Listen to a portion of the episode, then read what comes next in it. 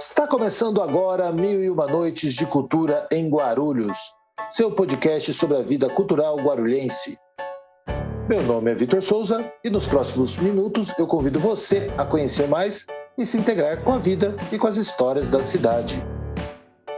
Mil e Uma Noites de Cultura em Guarulhos estará disponível sempre às quintas-feiras, comigo, Vitor Souza, conversando com os convidados da cidade. A produção é de Rosângela da Silva e é um oferecimento da Guarulhos Cultural. Este é o episódio número 21. Hoje tenho o prazer de receber dois talentos de Guarulhos. Ela estuda contrabaixo no Conservatório Municipal de Guarulhos e canto na ETEC das Artes, de São Paulo. Ele estuda licenciatura em música na Faculdade Carlos Gomes e atua no Conselho Municipal de Políticas Culturais. Tenho a honra de receber hoje para fazer esse podcast comigo a contrabaixista e violinista da banda Os Passageiros, Júlia Magalhães e Tiago Antoni. Júlia e Tiago, sejam muito bem-vindos ao 21º episódio do podcast Mil e Uma Noites de Cultura em Guarulhos. Tudo bem com vocês? Boa noite, Vitor. Boa noite, Rosângela. Tudo bem, sim. Ainda bem, né? Maravilha. Júlia e Tiago, tudo bem contigo? Boa noite, Vitor. Boa noite, Rosângela. É, tudo ótimo, graças a Deus. Muito frio por aqui, mas tudo certo, viu? É um prazer muito grande poder estar participando aqui, tendo esse espaço. E é isso, só agradece e vamos conversando aí. É isso aí. Júlia, queria que você contasse um pouquinho mais da sua trajetória, quem é a Júlia, que, que, como se dá a sua relação artística e sua vida aqui na cidade de Guarulhos. Bom, meu nome é Júlia Magalhães Cavalcante, apelidada por algumas pessoas carinhosamente de Julinha, né? Eu tenho 18 anos, moro em Guarulhos desde que eu nasci e comecei minha carreira, tipo assim, entre aspas, né?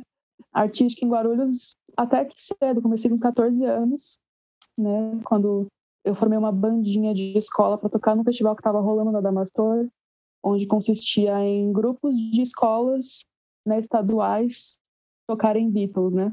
Numa, numa apresentação. Nessa mesma época, eu também entrei para um coletivo de arte chamado A Voz da Quebrada, onde a gente apresentava peças de teatro também, como a Damastor, no Teatro Nelson Rodrigues, né? E aí fui indo, me envolvendo com poesia, né, com a dramaturgia e tal, só que sempre com aquele pezinho a mais na música, né? Não, não tinha nem como.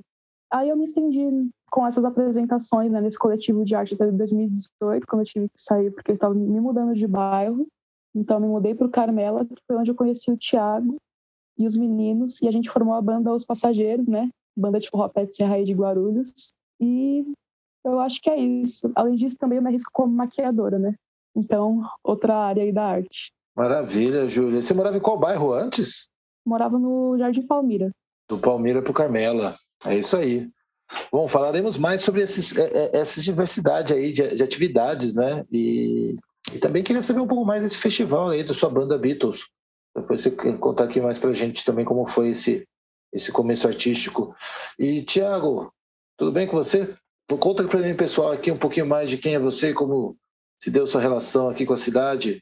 Salve, salve, licença de nuvem para chegar. É, então, sou nascido e criado aqui na cidade de Guarulhos, né? É, desde que me conheço por gente, moro aqui na, na região do Carmela. É, e minhas primeiras interações assim com a arte foi com a cultura popular mesmo, né? Foi de participar em algumas quermesses, ir assistir alguns shows, foi estar presente também na festa de bom sucesso, fazendo algumas apresentações junto com a igreja. Então não sabia ainda, mas a arte, a, a cultura popular já fazia parte de mim aí desde muito tempo, né?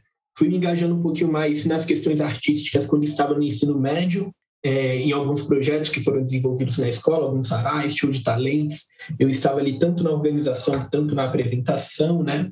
É, e depois disso, né, conheci o Luan, nesse período aí do ensino médio. A gente começou a conversar, começou a trocar umas ideias. Ele me ensinou a tocar violão e foi aí que a gente começou a pensar e idealizar o projeto da banda, né, Os Passageiros, que começou um pouquinho antes da Júlia chegar, mas que a gente tomou aí como seriedade depois que a gente firmou ali um compromisso, né, juntamente com a Júlia e com o Daniel. E a partir daí foi só sucesso aí, modéstia à parte, né, com a banda. E daí, posterior a isso, né, também, a, também estou atuando no Conselho Municipal de Cultura, né, como parte da sociedade civil, de levando as demandas é, da sociedade civil, da, da população que, que está carente por arte, por cultura e por demandas do, do poder público, né, e trazendo de volta algumas respostas aí, fomentando nesse local aí que participo. Estou atuando também como, como cofundador aí do, do coletivo cultural A Prece Marginal, que tenho muito orgulho, é um projeto lindo. É, e é isso, mano. Estamos aí na luta e na vivência artística aí. Maravilha. A Prece Marginal é um coletivo que veio se estruturando aos poucos, né? E já tem feito um trabalho muito bacana né, da cidade, inclusive fazer, nesse momento da pandemia conseguiu se estruturar super bem né, dentro do formato digital também, é uma grande referência aí já na cidade, muito bacana. Parabéns por todo o trabalho. Ô, Júlia, conta pra gente um pouquinho dessa história da, da sua primeira banda, porque, claro, você começando a tocar um festival, era isso? Um festival para bandas que tocavam Beatles? É, é esse o festival que você participou? Então, eu acredito que tenha sido um festival envolvendo escolas da, da cidade, né? E cada uma tinha que formar um grupo e cantar uma música dos Beatles, né? Acho que até lembro que a música que a gente tocou foi Help. Tava tendo uns panfletos na escola e tal. Até então eu não tocava ainda, eu só cantava. E aí eu fui lá, né? Fazer uma, meio que uma apresentação para saber se eu estava apta a participar. Foi aí também que eu conheci um grande amigo que é o Denis Ragonha, né? Que hoje tocar aí com a Cenogaster, outra banda muito legal de Guarulhos. E aí eu conheci ele, a gente formou uma banda e seguimos, né? Nos apresentamos. Um mês depois entrei no coletivo de arte, na chamada Voz da Quebrada, né? Me envolvi com teatro e pelo final do ano eu já estava aprendendo a tocar, né? Comecei a aprender, comecei no baixo, é até curioso isso, né? Depois fui para o violão. Não, muito legal. Não, e, é, é, legal essa passagem sua também, de mais, mais uma conexão, né? Junto com o pessoal do Seno Gaster também. É, é, é, engraçado como essas, as relações vão se criando dentro da cidade. É, o, o, o Tiago falou um pouco da relação dele com a festa de bom sucesso também, né? Tipo, que, de viver a festa, né? De conhecer a festa. Do, do, ponto de vista artístico da cidade se movimentando, a festa foi o primeiro ambiente assim que você se relacionou com a cultura da cidade, Tiago? Você já frequentava outros ambientes antes também? É, frequentava alguns ambientes que eram, que eram quermesses, né? eram inicialmente festas religiosas, né?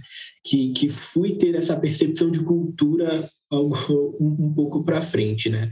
mas por vir de uma família de uma família religiosa, de vir de um contexto de igreja, é, isso era simplesmente participação de, de celebração do, dos santos ali da região, né?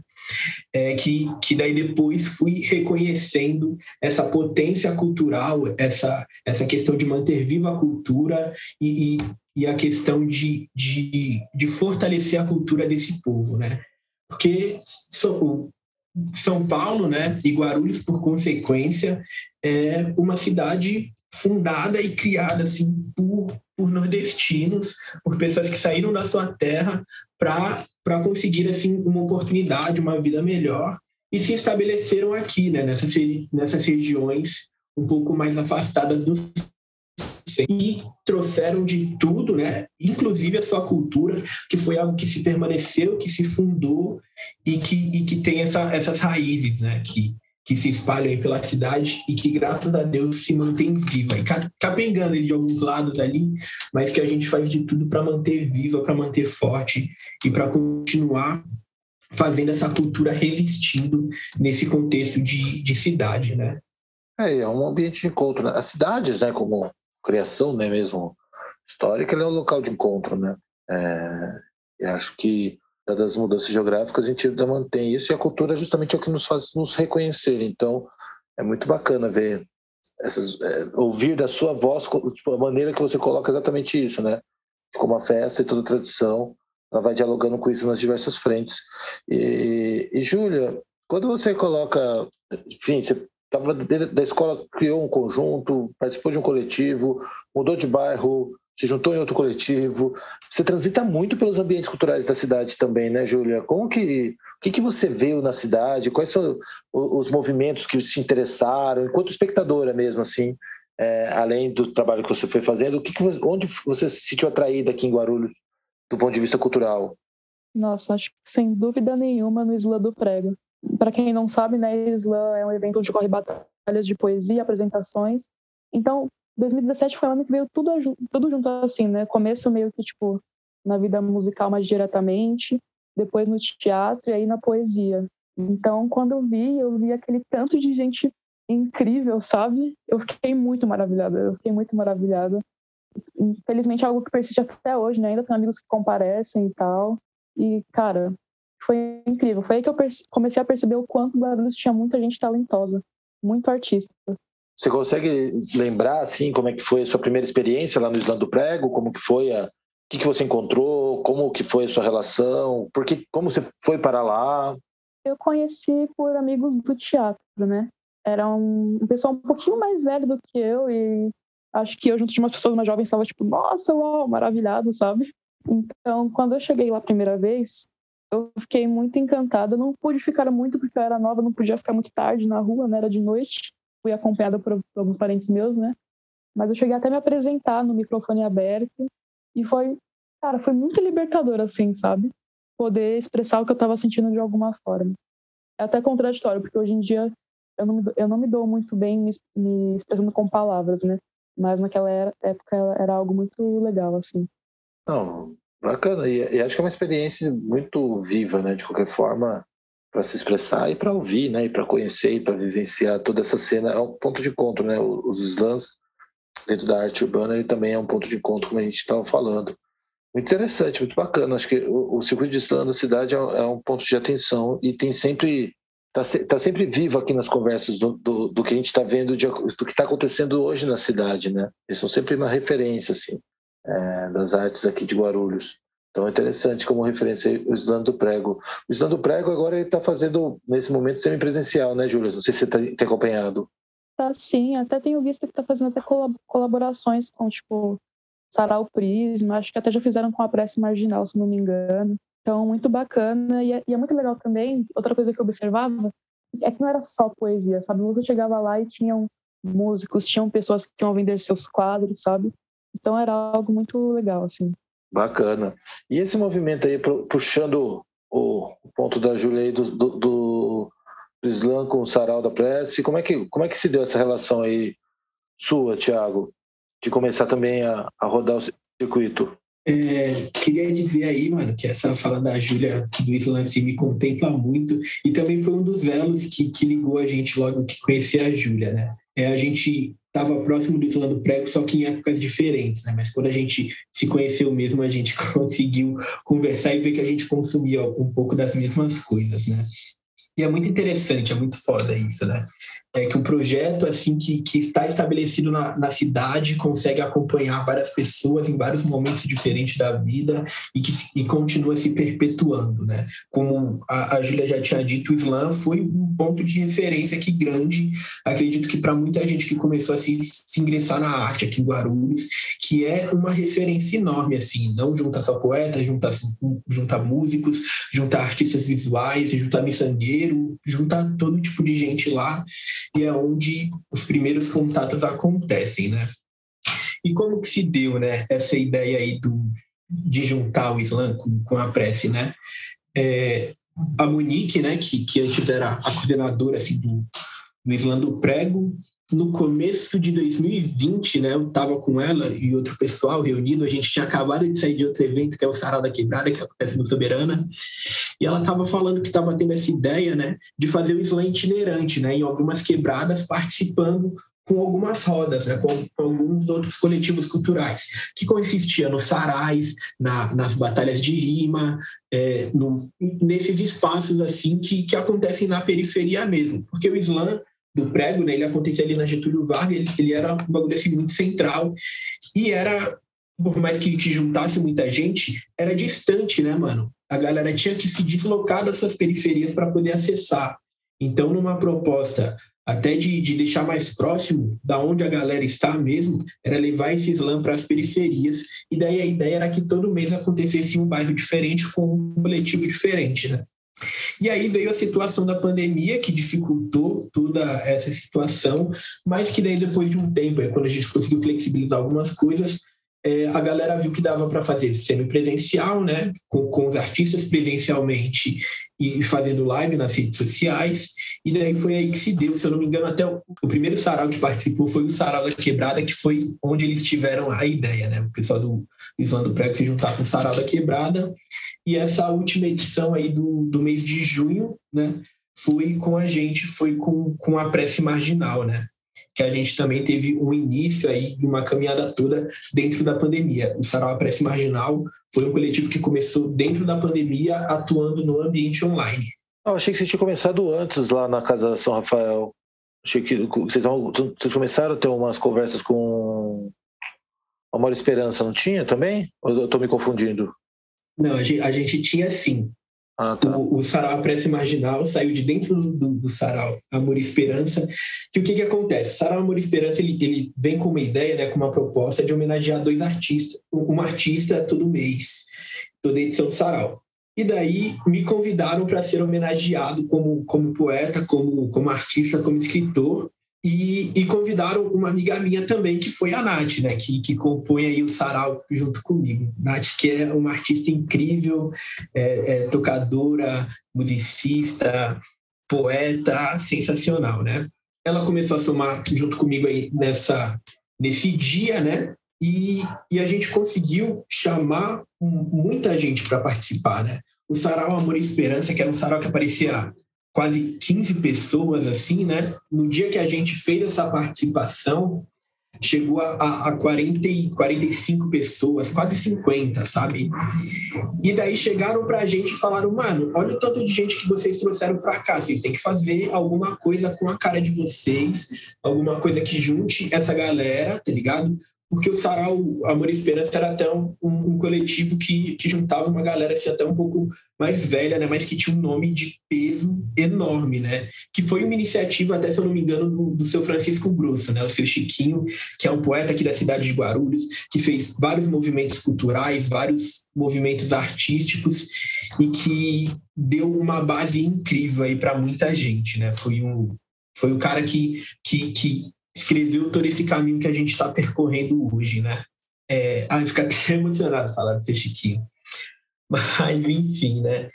E daí, depois desse dia, a galera chegou pra gente falando, mano, vocês precisam fazer alguma coisa. O Paulinho chegou, o Adam chegou, que são pessoas aí um pouco mais próximas. E aí, eu conversando com a Nath, a gente chamou mais uma galera e decidiu fazer o sarau, a prece marginal, dessa maneira no formato online, né? A gente fez uma edição pelo Google Meet, né? Tava ajeitando para fazer outra. Veio o edital da, da Aldir Blank e a gente meteu a cara, deu tudo certo e a gente está com, com esse projeto lindo aí que é o Raízes da Periferia, né, mano? Ah, muito legal, muito bom essa passagem contada assim, direta aí por, por ti. O, eu tive a oportunidade de participar, se eu não me engano, no primeiro cheguei a assistir, uh, que vocês fizeram pelo Meet. Acho que foi o primeiro, não tenho certeza, mas acho que no primeiro eu cheguei a assistir um, um trecho, participar do formato online. Mas muito bacana. O Júlia, eu queria também aproveitar. É, se, bom, estou falando hoje com dois jovens aqui da cidade de Guarulhos, então a gente está falando de referências super recentes aqui da arte, da cultura da cidade e de uma pandemia, né, que deu uma mudada total no cenário cultural e artístico da cidade também. Se por um lado, né, a pandemia não tem nada de positivo, né? Enfim, uma pandemia, tantas pessoas que perdemos e todo esse movimento que a gente teve que fazer aí global, né? Felizmente estamos caminhando aí para uma vacinação mais intensa, mas que foi tão sofrido para tantos de nós aqui. Por outro lado, uh, o suporte da Lei Aldir Blanc, como o Antônio, o Tiago trouxe aqui para gente, permitiu com que muito da arte da cidade pudesse vir à tona, né? A gente conseguisse, através dos mecanismos digitais e do financiamento da Lei Blanc, ter conhecimento desses projetos. Eu queria saber o que, que você, se nesse período você conseguiu se relacionar, conhecer novas coisas, é, como que foi a sua relação com, as, com outras áreas da cultura da cidade no ambiente digital? Teve alguma coisa que você viu, que você recomenda, que você se surpreendeu para além do que você conhecia pré-pandemia? Sim, mesmo com, com a pandemia, eu vi muitos artistas preparando conteúdo para a gente assistir, sabe? E para a gente conhecer o trabalho deles. Um exemplo que eu citar é Ciano Gaster, né? Eles fizeram, tipo, vídeos de quarentena, onde eles faziam covers à distância. depois fizeram esses mesmos covers com outros artistas, inclusive eu tenho uma participação em um desses, né? Outras pessoas fazendo live, né? Isso acabou até encorajando a gente, os passageiros também a fazer, porque a gente estava bem desanimado, né? Porque a gente, como banda de forró, e que na maior parte, assim, a gente só fazia show, né? A gente ia começar as gravações, mas elas foram interrompidas por causa da pandemia, né? As gravações de uns projetos aí. Então a gente ficou muito, sabe, desanimado. Como levar a alegria para as pessoas, né? Não podendo sair, não podendo se encontrar com elas, ter aquele contato que a gente gosta, né? Então, tipo, ver geral fazendo live e tal foi algo que animou muito. E foi muito bom conhecer pessoas novas também, artistas novos também, sabe? Mas acho que tive, acho que tive mais contato e descoberta com gente da música do que com de outras artes. Não, bacana. É, e, e, acho que a live ela foi, no primeiro momento da pandemia, elas ocuparam bastante assim, né, os espaços aí de divulgação. Claro que depois a gente foi ressignificando outras frentes também. Né? O próprio Sarau digital funcionou muito bem, palestras, área de patrimônio, ideias, assim, foram várias áreas atingidas assim pelo online, né? O online conseguiu dar conta de abarcá-las e algumas experimentações até nas áreas cênicas também, que a gente pôde ver aqui na cidade. Mas legal, depois é, precisa depois passar também o, o, o link para a gente ver a sua parceria com o pessoal lá do Senogaster, para quem não acompanhou poder ver agora. E aí eu queria saber um pouco mais, a Júlia falou dessa relação do forró, e acho que o Thiago já trouxe também um pouco dessa relação do, do, do Nordeste, da cultura nordestina na cidade, como se deu início exatamente então, Tiago, falando um pouquinho de, desse início de vocês, da trajetória da, dos passageiros, até chegar, como você falou, a responsabilidade, né? Quando chegou a Júlia, veio a responsabilidade, o compromisso da banda. É, como foi esse, esse impulso aí pela para criar para criação dos passageiros? Então, mano, isso é uma história bem engraçada e conturbada, assim, né? É significativa mesmo, assim, para mim, pro Luan, que era quem estava assim desde o início, né?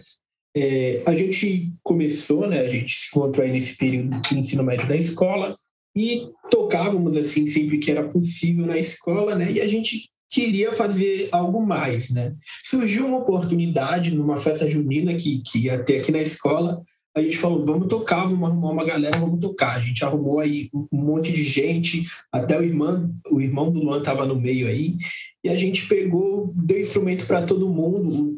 O, a, o, irmão do Luan já teve banda de forró alguns anos atrás, então já tinha zabumba, já tinha triângulo. Eu peguei o violão, a gente arrumou baixista, a gente arrumou um monte de gente, um monte de gente. Coisa de, oito malucos subindo em cima de um palco, sabe? E a gente fez dois shows numa mesma noite, né? Que foi nessa escola aí, nesse, nessa festa junina, e foi na, na igreja aqui do bairro, né? Na, na festa junina também, na mesma noite. Saiu de um e foi para o outro. E foi incrível, assim, nossa, maravilhoso, todo mundo gostou, a gente achou interessante. Na semana que vem a gente marcou numa igreja no bairro aqui próximo, que era o Bambi. A gente foi lá com essa galera e tocou de novo e beleza, e paramos. E foi só isso o Luan sempre teve vontade de ter banda. Eu nunca foi meu sonho, não me reconhecia como artista, como músico até esse momento, né? Até falava que não sabia por quanto tempo ia acompanhar ele nessa vida aí, porque eu tava, eu tava pensando em sair da escola, o que, que eu ia fazer de faculdade e tal. Não tava chapando aí nessa, nessa ideia de música, mas graças a Deus eu fui, eu fui na ideia dele, né, mano? E estou aqui hoje como artista e como músico. E daí veio o ano seguinte, a gente fez dois shows também, né? Que foi na mesma escola e na mesma igreja aqui do bairro, e ficou só naquilo, né? Foi um show assim com um pouco menos de intensidade, mas a gente ficou naquela, assim, um pouco mais decidido de ter uma banda, de fazer algumas apresentações, mas a gente ainda não sabia o que, né? A gente tocava bastante reggae, a gente tocava pop rock. É, nas quermesses a gente só tocava o forró, né? O forró e um pouquinho de, de reggae. Mas a gente tava indo assim, pensando o que fazer, para onde ir. Eu e o Luan gostava muito de MPB também, a gente não sabia como ir, para onde ir, né? E daí a gente deu um estralo e falou: não, vamos no forró, porque já deu certo algumas vezes, é uma coisa que a gente gosta, referencia aí nosso, no, nossos pais aí, que, que minha mãe veio do Nordeste, a mãe do Luan também, então vamos ir porque é bacana, é, é legal, todo mundo gosta de forró, não tem uma pessoa aí que, que não tem aí um pouquinho de gosto aí por essa cultura, né? E a gente, a gente se decidiu, quando foi no começo de 2019, começando com a gente se decidiu e falou: não, vamos fazer forró, mas vamos levar a sério, nem que seja um projeto para tocar durante junho e julho, vamos levar a sério, né? E a gente começou a convidar uma galera e, e a Júlia foi um dos primeiros nomes que, que eu tinha pensado, que tinha conhecido ela como artista, né? Antes de, de ter uma amizade assim mais firme com a Júlia, né? E, e daí a gente convidou, ela foi um dos primeiros nomes que a gente pensou. A gente convidou, acho que quase cinco pessoas. A Júlia foi a única que topou. e daí estamos aí, né? Até hoje, firmes e fortes, mano. Assumimos aí um pouco aí dessa carreira, dessa narrativa e trouxemos o forró pra gente e foi assim, mano.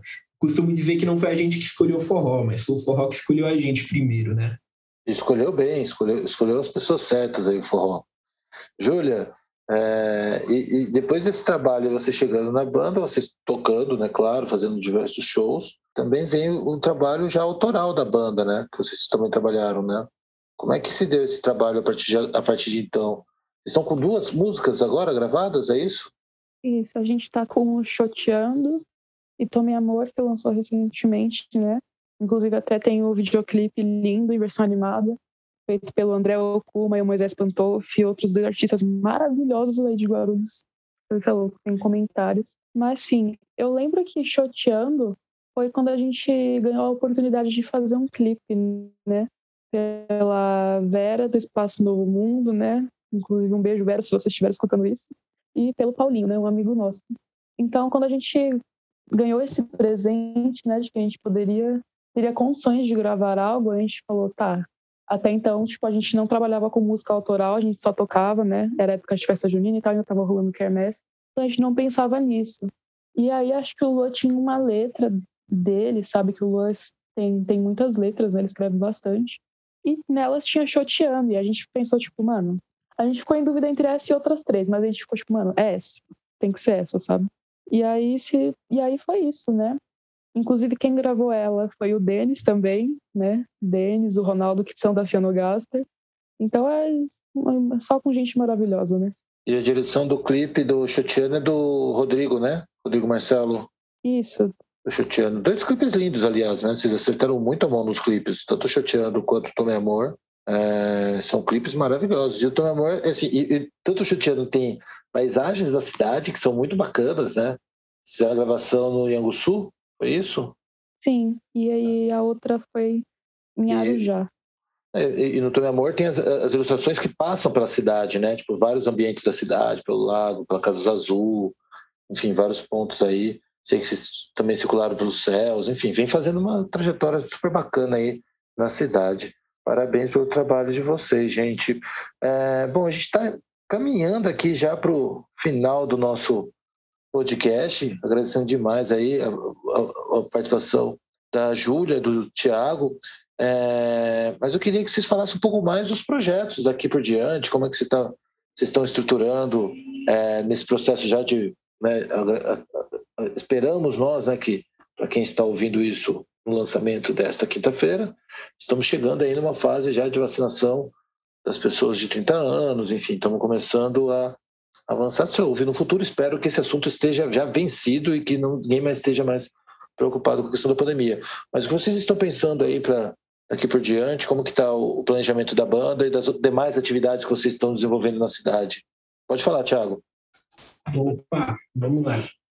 É, em questão da banda, né, a gente está aí pretendendo aí um retorno fazer algum, alguns shows e algumas apresentações, de acordo também com o que for possível, né? de acordo com o caminhar da vacinação. Acredito que até o final do ano aí a gente consiga dar as caras em alguns locais. Então fiquem atentos aí, por favor, aí nas nossas redes sociais, que qualquer hora a gente aparece aí para algum lugar.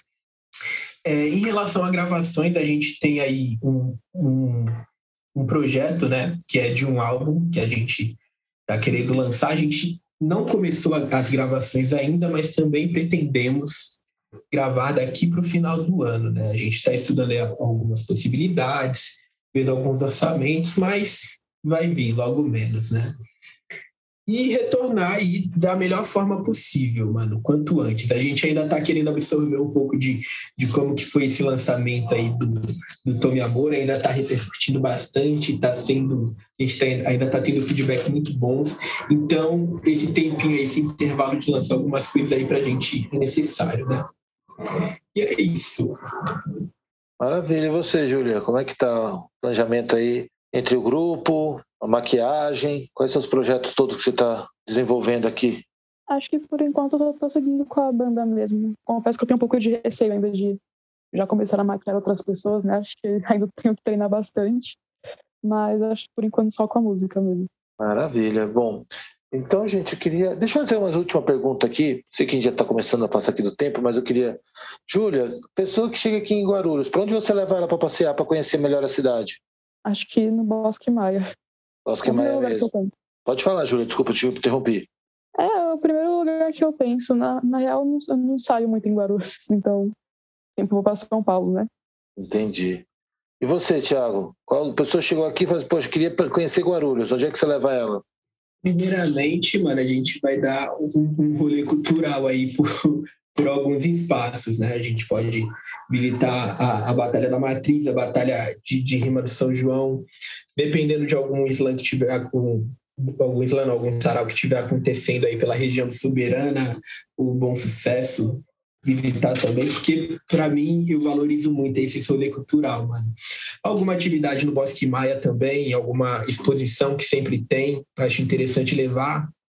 E é isso, mano. E para conhecer assim pouco o cenário da cidade também, com certeza levaria a pessoa no Morro de Anguçu ou no Lago dos Patos, que são assim cenários assim que eu tenho um apreço, assim, um carinho muito grande, né?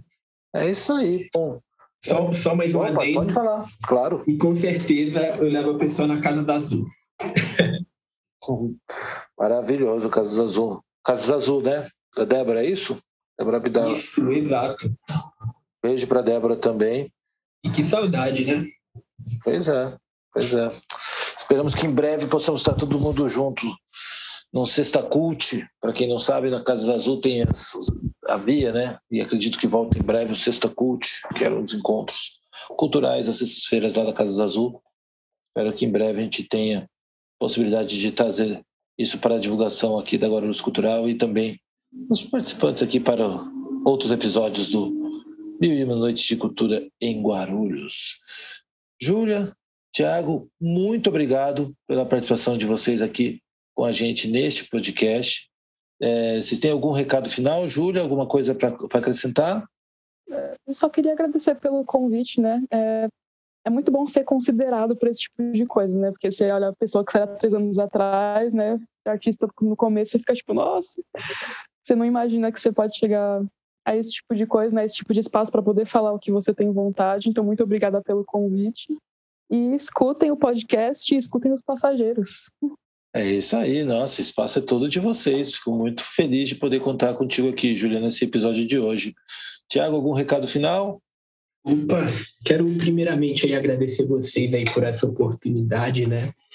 É, como a Júlia falou, é uma oportunidade imensa, assim, poder estar aqui, poder falar um pouco da nossa trajetória, de como a gente enxerga a cidade, de como que é esse trabalho que a gente executa na cidade também. Isso é muito importante, não só para a gente, mas para quem veio do local que a gente veio, saca?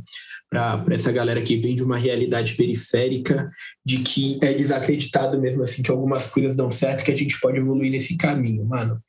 Então quero mandar um salve para todos esses artistas aí de Guarulhos que resistem e persistem aqui na atuação na cidade e falar que é isso, mano, que estamos aí que, e vamos que vamos.